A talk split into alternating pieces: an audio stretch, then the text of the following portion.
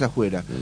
Los que están este, muy preocupados por el tema salarial, por estas cuestiones laborales, ya también vamos a hablar de, lo institucional, y la gente de AGER, que hace pocas horas atrás se reunieron en Villaguay, porque van a analizar este, los caminos a seguir frente a reclamos eh, bastante antiguos que tienen y que no le dan respuesta del superior y del propio gobierno. Eh, por este, la cuestión de emergencia le descontaron un dinero que no claro, recordemos que hubo una emergencia hace algunos años este, eh, y se había fijado como una suerte de tope salarial y a partir de ahí no hubo más aumento. No hubo más aumento para los trabajadores de la justicia, que ganan bien seguramente, pero por derecho constitucional tienen el derecho a percibir el aumento como cualquier trabajador público.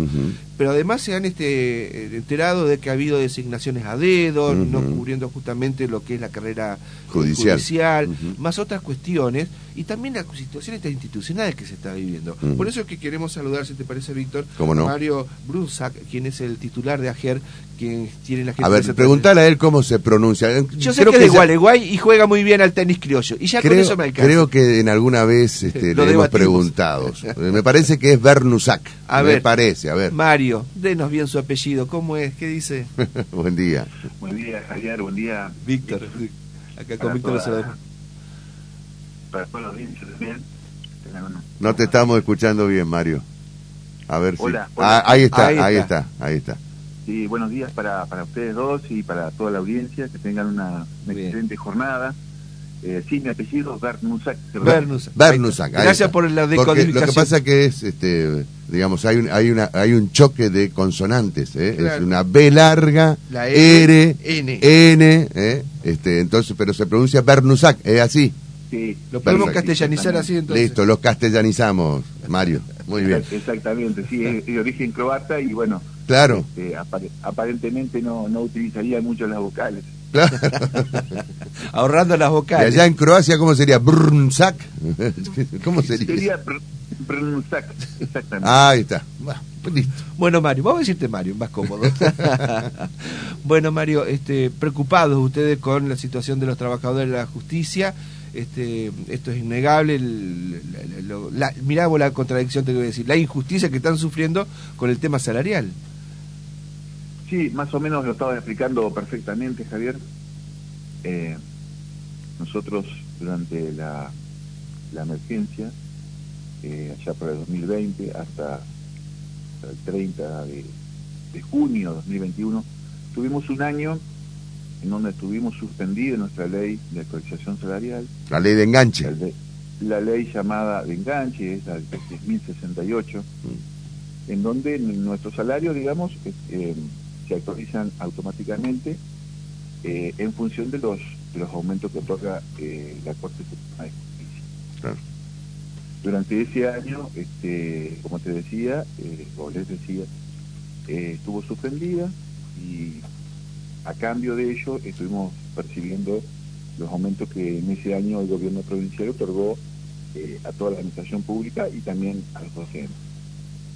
Al finalizar ese año, eh, ya a partir del 1 de julio de 2021, eh, eh, recuperamos en forma absoluta la, plena vigencia de la ley en 1068 y este, hubo un desfasaje en lo que digamos respecta a los porcentajes otorgados por la Corte en ese periodo respecto de lo que efectivamente otorgó el Poder Ejecutivo Provincial esa diferencia eh, oscila el 26%, por eso, o se aproxima al 26%, por eso es que normalmente se, se habla de un 26%, en realidad es un 25,57%, mm. y es lo que estuvimos reclamando a partir de ese momento, ¿no?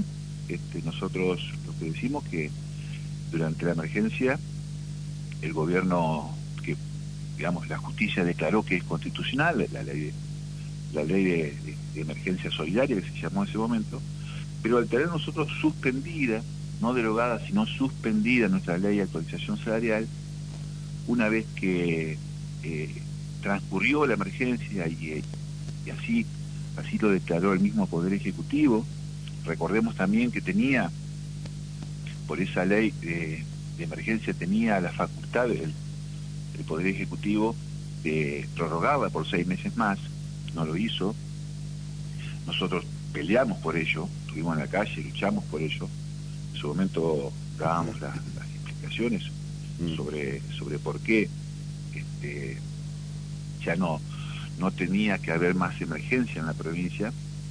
Eh, si, vamos, si hilamos un poco más fino, en ese momento se utilizó la, el justificativo de, déficit, el enorme déficit que ya tenía y, mucho antes tenía y sigue teniendo la, la caja de jubilaciones y, pensiones de la provincia de Entre Ríos, eh, parte de, o gran parte de, lo que se pudo, entre comillas, ahorrar o, ganar eh, de parte del Poder Ejecutivo en esa, en esa emergencia era justamente para solventar ese, ese déficit de la caja.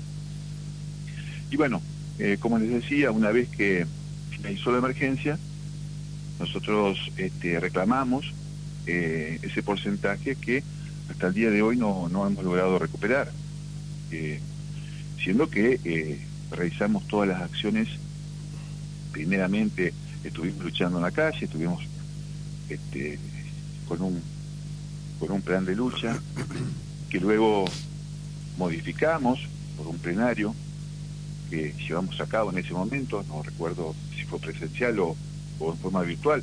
Recordemos que estábamos en plena pandemia. época de pandemia. Y bueno, como les decía, este, esa, esa lucha que nosotros este, entablamos en su momento por recuperar ese porcentaje, no lo, no lo dimos por perdido nunca.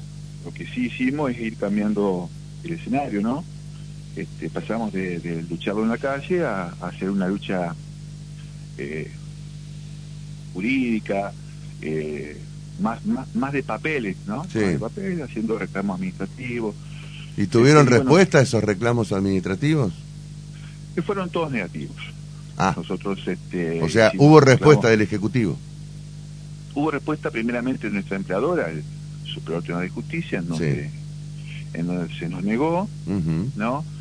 Quizás contestando otra cosa, no lo que nosotros pretendíamos, este, palabras más, palabras menos, lo que se nos contestó es que esa ley, esa ley de emergencia fue, fue constitucional, fue así declarada en distintos fallos. este, nosotros no, no objetábamos ya eso, sino lo que decíamos que una vez, porque en definitiva no reclamábamos lo que perdimos en ese año, sino que una vez pasado ese año de emergencia eh, y haber recobrado plenamente la vigencia de nuestra ley, este, actualizar esos porcentajes. Eh, bueno, hasta, hasta el día de hoy no hemos logrado eso. Eh, los últimos, las últimas acciones que, hicimos con, respecto a ello fue hacer una nueva presentación ante el Ministerio de Economía que este, uno puede hacer la, la consulta, este, cualquiera lo puede hacer a través de internet, ¿no? Y este, claramente uno puede ver que ese reclamo que nosotros como AGER hicimos al Ministerio de Economía se termina acumulando en el mismo Ministerio de Economía eh, a una presentación anterior, unos días antes, había hecho una presentación el mismo Superior Tribunal de Justicia, haciendo, este, supongo yo, haberse acumulado la, el expediente, eh, solicitando exactamente lo mismo, la devolución de, esos porcentajes que, fueron eh, dejados de percibir durante ese año eh, en la emergencia. Y además, eh, Mario, además. Eh, perdón. Sí. Perdón, perdón, termino con esto. Sí. Enterado de esto, bueno, hicimos una nueva presentación en el superior. Eh, para que en acuerdo, esta presentación la mandamos a presidencia y también a cada uno de los vocales, para que en un acuerdo a llevarse a cabo en el mismo superior, este, se decida, bueno, contestarnos, porque para nosotros eh, la ley 10.068 es muy clara, eh, ante casos normales, digamos, donde hay un aumento, como hace poco lo hubo, un aumento de la Corte de un 6,5 para el mes de julio, a partir de julio, eh, una vez este, salida la, acordada de la Corte, eh, el trámite eh, es el siguiente. Es el mismo superior que manda la acordada al Ministerio de Economía del Ejecutivo para hacer cumplir la, parte que es liquidación y pago de, de, esos aumentos. Bueno, estamos pidiendo lo mismo que se haga respecto a esos porcentajes que se dejaron de percibir en la emergencia. Y que se cumpla con la ley que por lo menos ustedes están, por supuesto, eh, contemplados. Eh, bueno, habrá que esperar qué respuesta le da. Mario, quería consultarte, no sé si institucionalmente ustedes han tenido alguna algún análisis, pero ¿cuántos años hace que trabajas en la justicia? En el caso particular mío. Ajá, ¿hace cuánto que laburás? Yo estoy trabajando en la justicia desde el año 2005. ¿Desde el? 17 años. Ajá, 17 años. ¿Y lo que viste en estos últimos tiempos, lo viste alguna vez en el cual eh, tantos funcionarios, este, jueces, fiscales, eh, a grandes rasgos digo, eh, hayan, este, se haya iniciado, esta, como dicen algunos acá en Paraná, esta purga en el cual son apartados por una serie de denuncias que por supuesto hay que investigarla como a cualquier este, persona, pero que habla un poco de lo que pasa ahora de golpe o esto pasaba y se empieza a correr el velo de estas situaciones realmente escandalosas. Sí, no, eh, respecto a lo que me estás preguntando, es cierto, es cierto, este, esto que vos estás viendo y seguramente mucha gente está viendo, pero esto responde también a un gran trabajo que ha venido eh, haciendo la GER, este, sin tomar casos particulares, claro, estoy diciendo.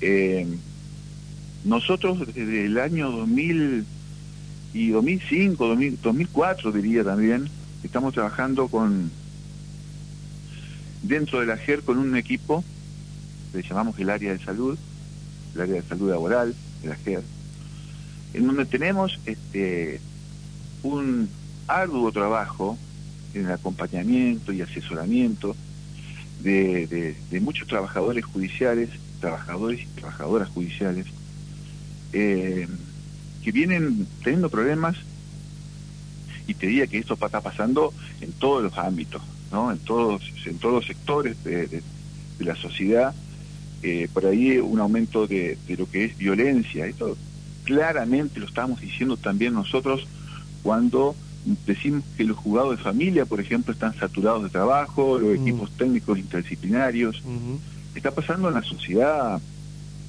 eh, Javier. Claro, bueno. Está pasando en la sociedad el aumento de violencia, eh, lo vemos a diario con, con, cantidad de, personas que denuncian. Estamos viendo también en la sociedad con la cantidad, el, el aumento de las denuncias, ¿no? Que uno dice, ¿pero esto está pasando ahora o siempre pasó? Yo creo, yo creo que eh, la violencia en todos los ámbitos ha aumentado. Ha aumentado y tiene mucho que ver también eh, los factores este, sociales, económicos, que se, vive el, gran problema de la falta de plata, ¿no? Que lo viven, lo vive la, sociedad argentina, eh, lo podemos este, escuchar muchas veces este, manifestando personas que se manifiestan este, eh, ante ante situaciones siempre reaccionan violentamente no hay no hay tolerancia bueno, esto también este, está ocurriendo en el, en el ámbito laboral. Nosotros tenemos este equipo que, estamos para asesorar, como te decía recién, acompañar a, empleados y empleadas judiciales. Claro, y muchas de eh, las denuncias eh, se parten de trabajo. Por ejemplo, la última, la doctora Josefina Tinot, dicen que es de el entorno laboral del juzgado de familia de Diamante. Lo mismo ocurrió ahí en Gualeguay con el juez de paz que determinó justamente el jury con su destitución. O sea, la, pregunta es, vos decís que no son hechos aislados, son hechos que se están repitiendo muchísimo con autoridades de la justicia. Sí, sí, nosotros hemos logrado, y a eso iba con, con esta introducción que estaba haciendo, nosotros hemos logrado este, que se, se pueda, eh, y esto lo hicimos, eh, lo venimos trabajando desde hace muchísimos años, eh, que haya un, protocolo de actuación en la justicia, en el Poder Judicial, ante casos o hechos de violencia laboral.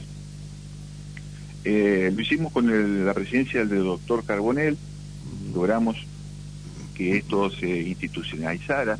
Es decir, hay un protocolo